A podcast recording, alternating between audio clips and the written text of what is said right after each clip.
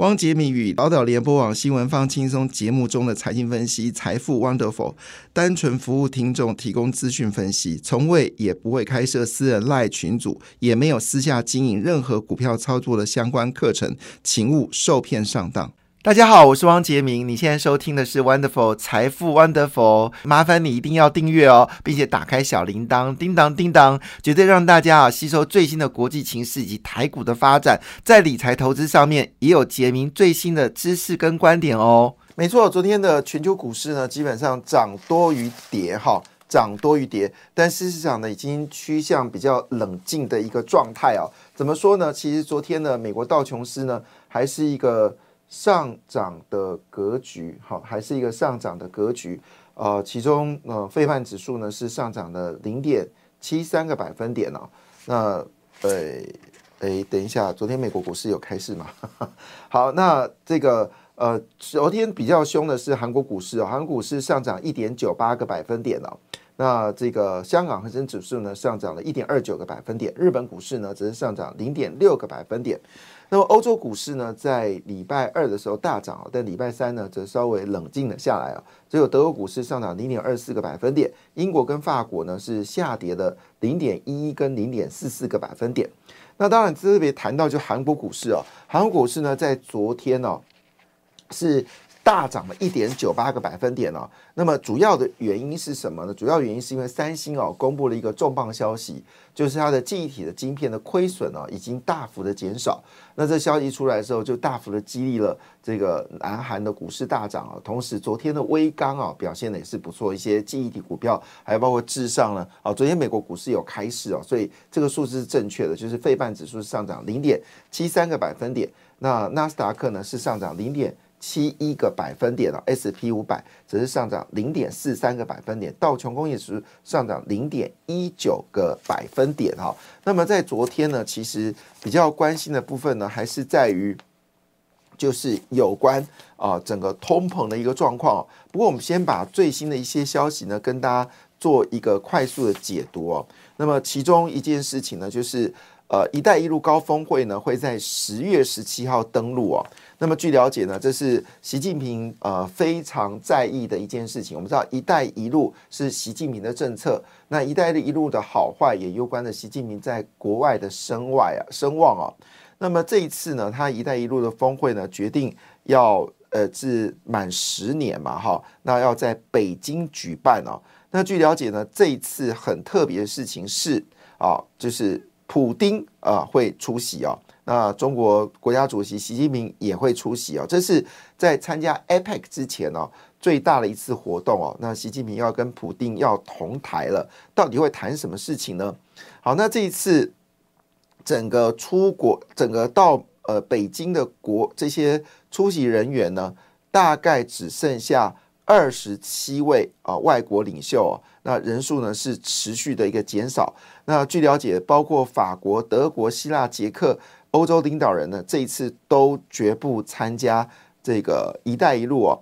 那么，意大利呢，也已经告知中国，他将退出“一带一路”哦。那这次普丁有参加“一带一路”呢，恐怕也会加速更多欧洲国家呢。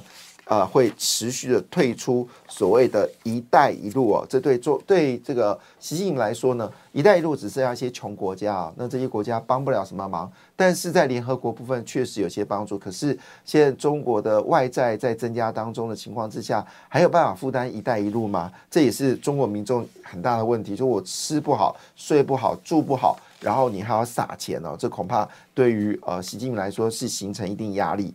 那最新消息呢，就是有关这次华为。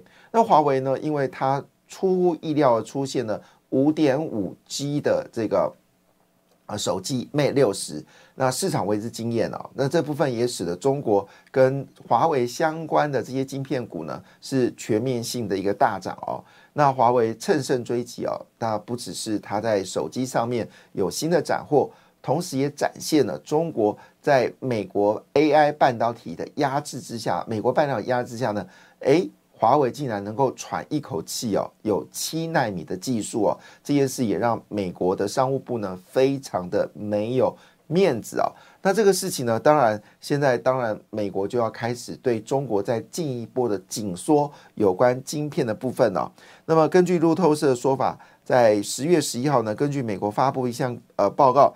一项限制向中国出口某些先进晶片的规定呢，已经修订，而且进行最终的审查。这表明可用于人工智慧的晶片呢，将进一步的限制出炉哦。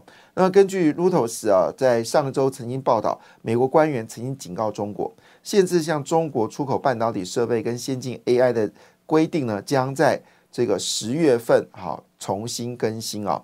消息人士呃透露。呃，这个更新部分呢，会比当时二零二二年十月七号所公布的规范的漏洞呢，基本上会希望全部填补哦。那么这目的很单纯，就是打击中国的技术跟军事的进步，保保护美国的国家安全哦。那负责出口管制的美国商务部发言人呢，到目前为止，针对事情是没有评论的。事实上。这次呃，Mate 六十呢，狠狠的打脸了美国商务部哦，表示他过去所有对中国的这些呃这些禁运呢，似乎没有达到他所需要的一个目的啊。那么据了解呢，这次为了十月份的这次的 AI 晶片限制啊，这包括了美国国务院、美国的国防部、美国的商务部，还有美国能源部哦。做了一个比较广泛性的讨论呢，希望这一次呢能够彻底的打击哦中国 AI 以及晶片制作的一个方向哦，所以呢这个消息当然就成为大家所关心的焦点。那回到了就是美国股市呃之所以上涨的背后理由呢，其实就是来自于美国这个理事呃美国理事呢华勒好他说事实上呢现在一定要去观察。政策利率在决定是否升息啊，这是美国联准重要的官员理事啊，也是要投票权的 Water，他在这个十月十一号表现呢，表示随着金融市场收紧啊，美国联准局在采取进一步利率措施之前，可先观察自己的政策利率再做决定。Water 呢是主张啊提高利率以对抗通膨的鹰派人士哦，意思说他是一个绝对鹰派的人。那这么鹰派的人呢？都开始放软身段哦，就。比较偏鸽派呢，使市场认为哦，就是美国应该在十一月是不会升息的，所以现在呃不会升息的比例已经越来越高。曾经一度哦认为十一月份升升息的几率呢，曾经到百分之七十哦，现在已经降到只剩下不到百分之二十。那目前呢，整个基本利率是五点五个百分点哦。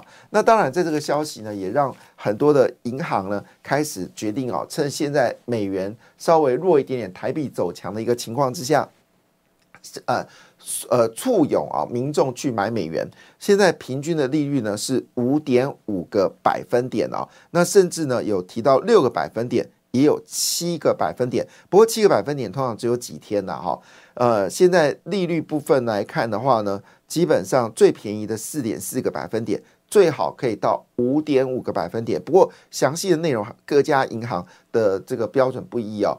但事实上，其实你可以考虑的事情是，呃，可能我们台湾有很多的基金公司哦，有推出美元货币基金哦。那美元货币就是你今天存，明天就可以提，好，这个没有什么限制，利息是日领的哈。据了解，这个利率呢就贴近美国的基本利率哦，就是指的就是五点五到。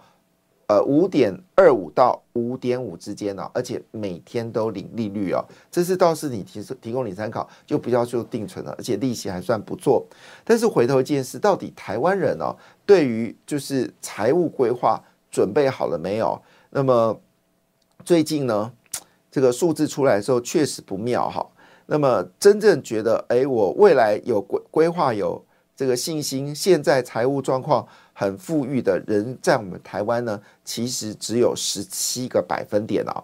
但是呢，未来财务是恶化，然后为现在状况也不好的比例呢，只是也是高达十七个百分点了，称之为财务躺平族哦。那现在状况不好，好，那这个未来很好的人啊，就是现在状况还算可以，现在状况很糟糕，但他对未来充满信心的人的比例只剩多少呢？只剩两个百分点了。那这个数字其实背后代表的事情是，房地产价格上涨的时候，对很多人来说呢，可能将来要准备退休金的能力越来越弱哈。那国泰世华报告显示哦，现在大概需要。多少钱才能退休呢？现在金额呢是已经又比我之前知道数字更高了。那如果你回到十年前呢？十年前当时谈出的价格是七百八十万到八百万就可以退休。那第前五年呢，就二零一八年、二零一九年金融海啸之前呢，当时金额呢大概是一千两百万左右，你可以退休啊。那最新的消息是一个人必须准备一千四百三十一万才能够退休哦。一个人，好，一个人，好，就是一个人，啊，是一千四百三十一万。那如果夫妻俩呢，好就没有讲啊，就是平均每一个人，好，你必须准备一千四百三十一万，你才能快乐的退休。好，但是有多少人可以说他可以达到呢？哎，还不错，竟然高达三成的人哦，就将近三成人说我可以达到这个一千四百三十一万退休。但换个角度来说，有高达七十 percent 的人是认为。他没有办法达成哦。好，这是我们看到一则新闻啊，就是现在要退休的金额是越来越高了哈，从七百万哈已经变成一千四百万了，足足增加一倍了哈。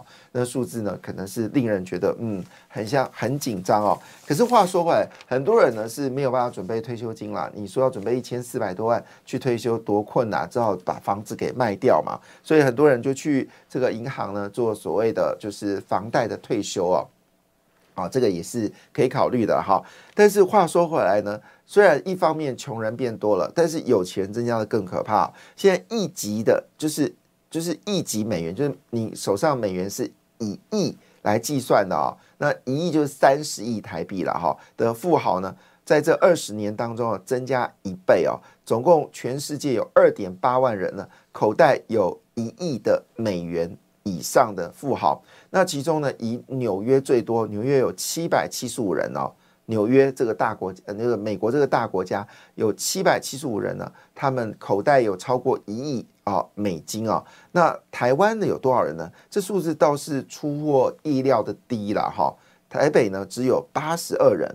我不相信啊，这个应该不止吧？哈，所以呢，也说最近这个有钱是越来越有钱的情况之下，那应该要怎么来面对这个问题呢？好，就在当下呢，公布一个新的这个民调，那么拜登的民调呢又开始往下掉了哈。那这是掉的过过程呢，是移民问题啊，让拜登的声望呢降低的非常厉害啊。那现在他的支持比例啊。就是对于他移民的支持比例呢，只有十四个百分点，那经济比例呢只有十九个百分点，所以整体而言呢，只有四十 percent 的民众呢肯定拜登了哈。那这个选举越越接近啊，所以拜登做一件事情，他要学川普哦，也打算在墨西哥边界要盖围墙。但是我就一听完之后生气到不得了，要这个拜登道歉了，因为当时川普就是要决定在墨西哥设围墙，然后被这个拜登呢骂到一文不值哦。但是因为这个，尤其是中国人翻墙到美国这种讯息呢，不断的出现在媒体当中哦，也让这个拜登啊颜面无光哈。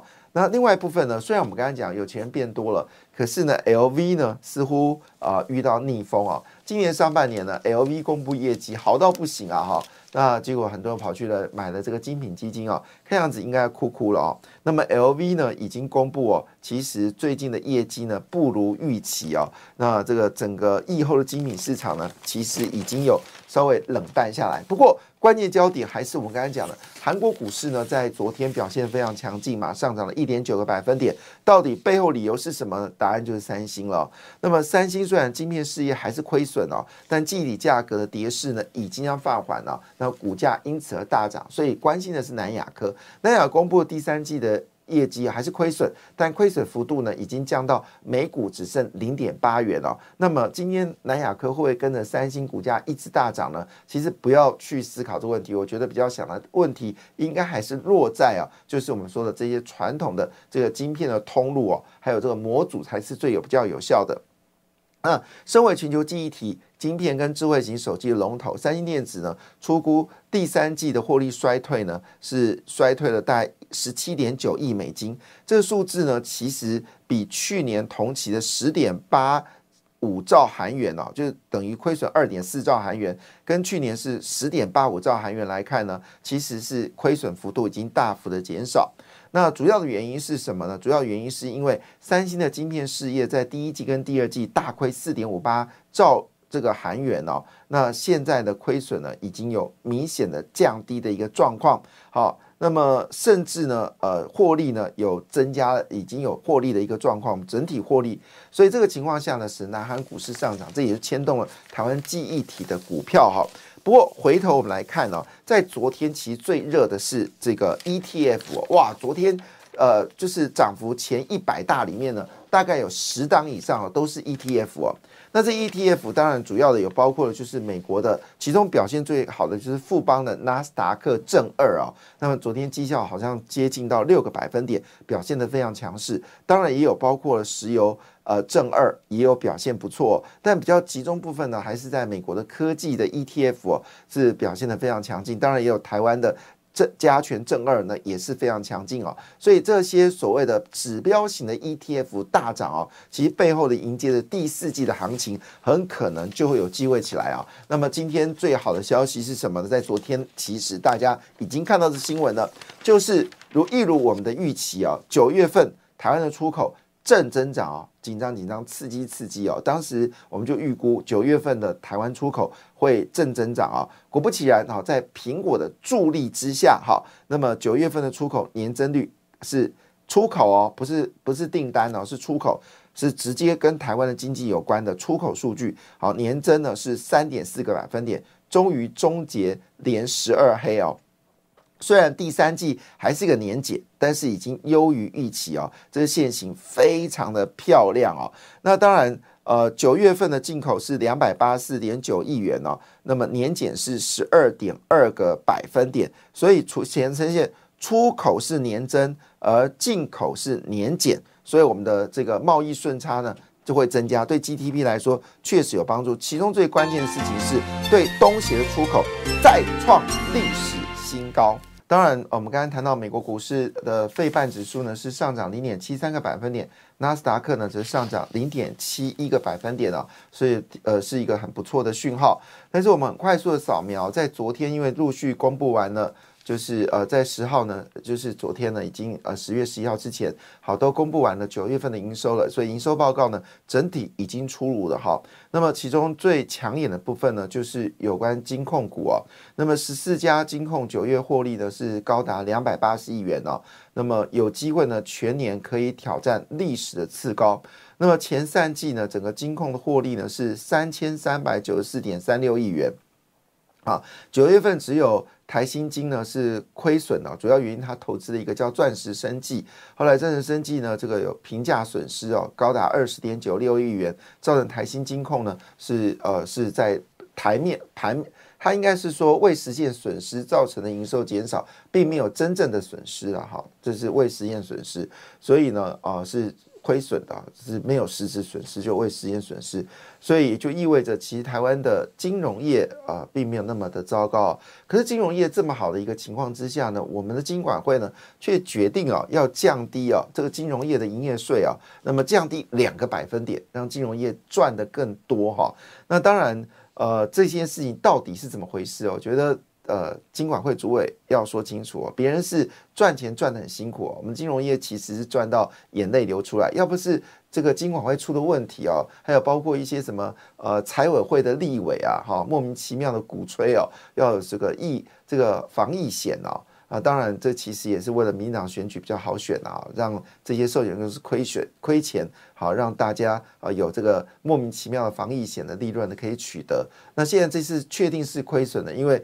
国际间早就已经说了，这个没有再保，不可能再保。好，那所以是不是呃这些事情呢，让金管会主委呢，好觉得很对不起寿险公司哦，就决定降低营业税。但事实事实上是什么？事实上金融业赚到一个爆，然后你还要叫人家降营业税，这什么逻辑？如果今天假设真的台湾遇到比较重大的一个呃金融的风险的时候，你去降低。这个金融业的营业税，我同意，啊，对不对？这是次一，就像景气变差的时候你降息嘛，景气变好了你升息嘛，哪有在景气好的时候降息？是不是？所以我们金管会基本上是一个非常失控的单位，哈，就是基本上呃没有人管它，我觉得这是一个非常搞笑的一个一个机构，对不对？你留着子弹，万一真的台湾遇到大幅大幅的金融危机，然后金融业需要这个，举个简单的例子，像去年寿险业亏那么多钱，你就可以降寿险业的营业税啊，那是好时间呐，你为什么不降？好，那是。你要帮忙这些金融业是最适合的时间点，你不降，然后现在金融业赚很多钱的时候，你要降它营业税，搞什么飞机啊？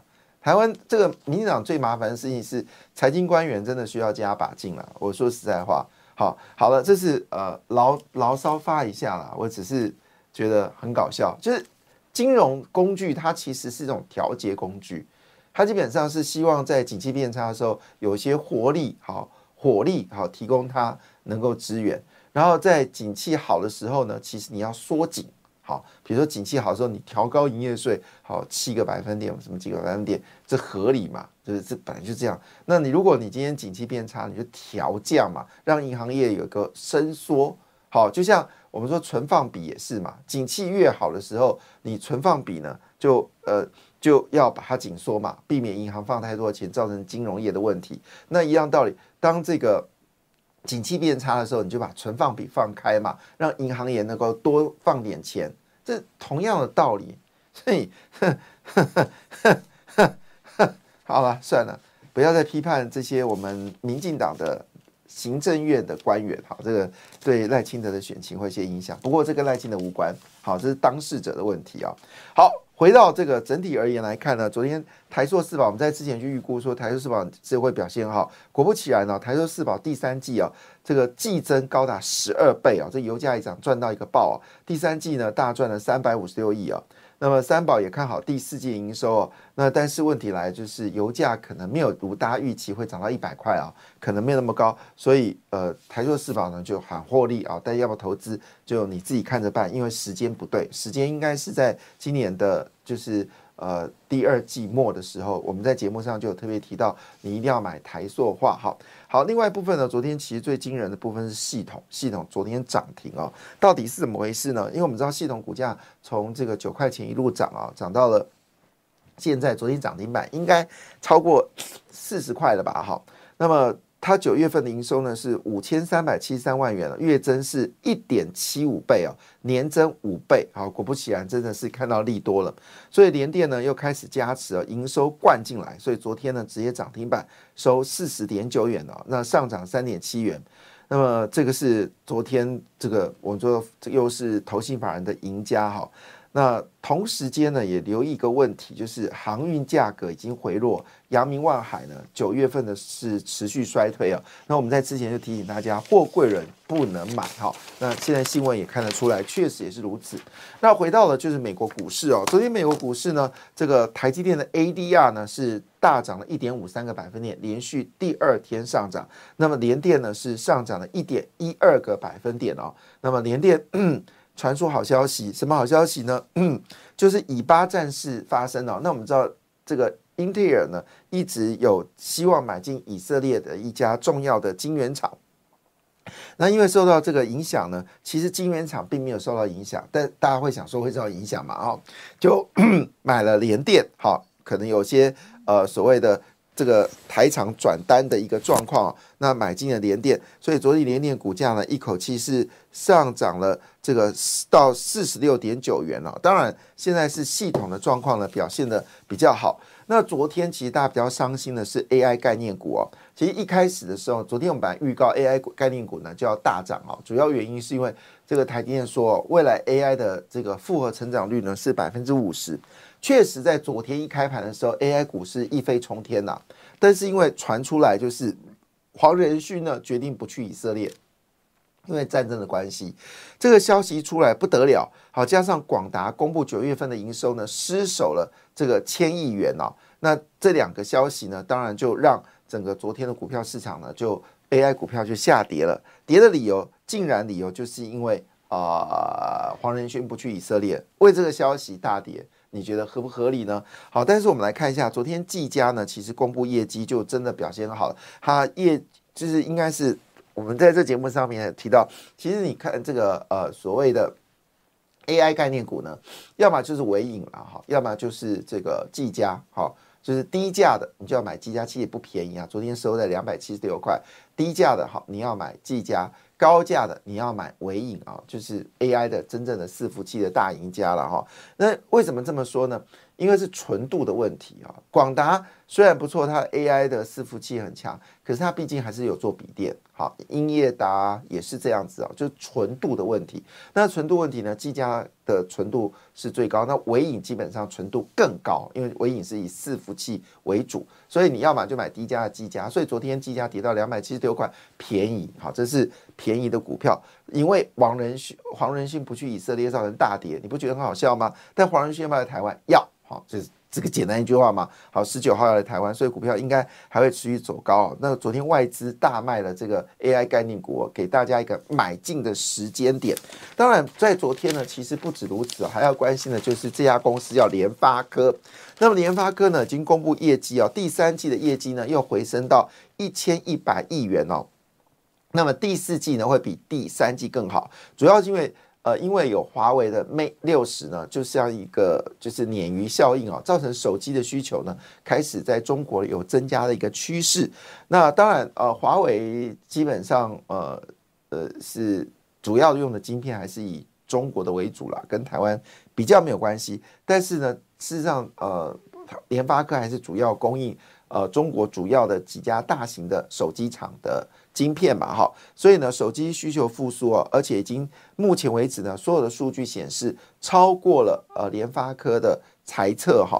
那联发科昨天股价已经突破八百块，恭喜联发科正式填息哦。所以之前呃除息七十元啊，全部啊赚到这个投资人的口袋啊，这是一件令人开心的一件事情。另外一部分要谈到台积电哦，那么台积电呢？啊，这个事情为什么特别谈呢？因为台积电呢，最近利多呢，确实有不错的一个状况哦。那么最大的消息是什么呢？台积电呢，呃的高阶主管呢，都回头补进啊台积电股票。我其实要说这句话，好，台积电啊，就是这个它的大这个高管呢。好，趁现在时间呢，不断的买进台积电的股票啊，就是他们自己回补。那我觉得这个事情是一件非常好的消息哦。那这个新闻到底是怎么回事呢？好，主要的除了外资呢扩大买超台积电高达一点八九万张啊，那么连续两天买超，本土法人也站在买方啊，所以昨天呃同步买超两万张啊。那么台积电内部人也持续。增持自家股票。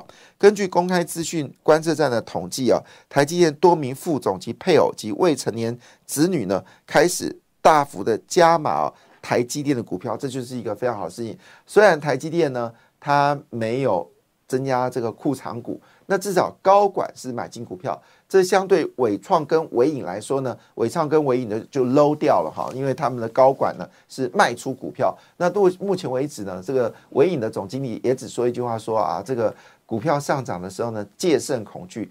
屁呀，你就高管不要卖股票，回头买股票，这不就解决一切事情吗？还好啦，投资人还是对伟影有信心啊，所以股价还是有持续走高的一个机会。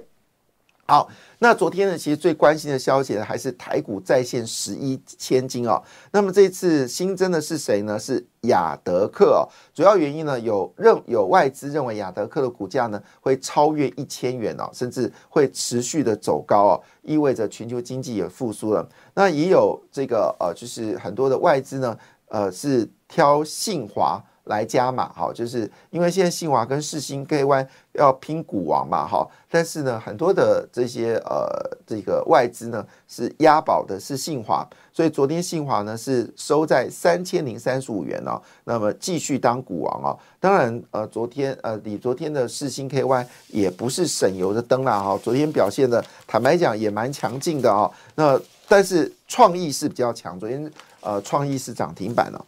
那么世新九月份的营收呢，再创历史新高，成长幅度有十七个百分点。那么刚刚公布了九月份的营收呢，其实全台股呢，哈，这个呃。一千六百家上市贵公司呢，有四十一家呢创历史新高。那么整个九月份营收金额是三点六三兆元，月增九点五帕，但年减啊，这个是十点五百分点。可惜啊，我们虽然九月份出口增加，但是呢，呃，总体营收还是下滑的。那么营收最大呢是红海的六千六百零七亿元，那么年成长率最高的是富宇，哈，富宇是富宇建设，富宇就是在珠北市啊，曾经啊说它的房价要七字头，然后预售。要卖完啊，那这个就引发了大家关注哦。那去调查到底有没有借机哄抬啊？这个竹北市的房地产，就是这家富裕。那我记得富裕前阵公布营收啊，还说负的，EPS 负的。果不其然不演了哈。九月份的成长幅度呢是高达了一千三百三十六亿倍啊，这直接打脸哦，政府打房啊，这越打房地产营收越惊人啊。富裕增加幅度是高达了一千三百三十六亿倍啊，那。这是年成长、月成长一千六百、三百、一千一万六千三百三十倍，我说错了，一万六千三百三十倍啊！哈，真的是非常的夸张的一个数字哈。好，那这个是我们说的这个整体来说九月份的营收呢，啊，so far so good 哈。那四星呢是成长了十七个百分点，站上二十九亿元哦。那么四星说 AI 晶片需求非常强劲，那法人也看好第四季的营收呢会持续的增加。所以昨天呢十一千金了，有没有可能到十二千金？有可能，有没有到十三千金？也是有可能的哈。那当然在昨天呢，利旺表现的非常好，涨了三点七个百分点。那这个大力光是上涨二点六三个百分点，翔硕收在一千两百八十块，上涨三十元呢，涨幅有二点四个百分点。雅德克啊，就是占到一千块啊，那么一千零一十元呢，上涨三十二元，涨幅有三点二个百分点呢。十一涨十一档千金当中有六档收红，但昨天呢，其实最关心的还部分还是在智源、力旺、M 三十一。以及啊，这个创意啊，昨天这是表现的最为亮眼的一家公司啊。那么最近法人在买什么呢？法人买超第一名是华邦电，第二名是联电，第三名振兴，第四名大力光呃大力大连大，第五名日月光啊，第六名则是金豪科，第七名是联发科哦。这是法人买超的前面哦。那外资买超呢？外资买超的前前面几名呢，则是以联发科。台积电、和硕、宏准、万润、暨经济为主。感谢你的收听，也祝福你投资顺利，荷包一定要给它满满哦！请订阅杰明的 Podcast 跟 YouTube 频道《财富 Wonderful》。感谢，谢谢 Lola。